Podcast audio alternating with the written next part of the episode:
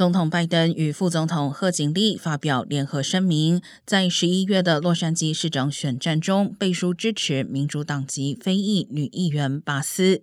一般来说，白宫不会就市长级选举表态，因此拜登以及贺锦丽的支持被视为巴斯实力的一环。巴斯曾经是总统拜登竞选时的副手人选之一。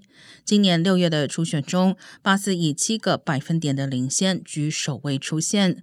排名第二的房地产开发商卡鲁索，一生大部分时间登记为共和党人，作为无党派选民的时间相对较短。